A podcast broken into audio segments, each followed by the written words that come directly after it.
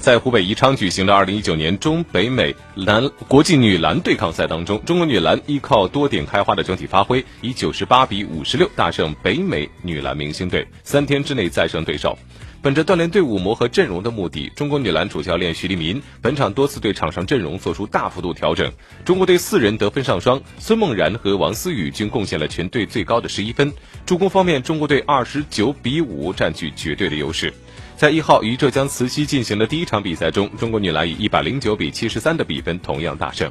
在十四号到十七号，中国女篮将赴新西兰参加东京奥运会资格赛亚大区的预赛，与新西兰、韩国和菲律宾队争夺两个参加明年二月资格赛的名额。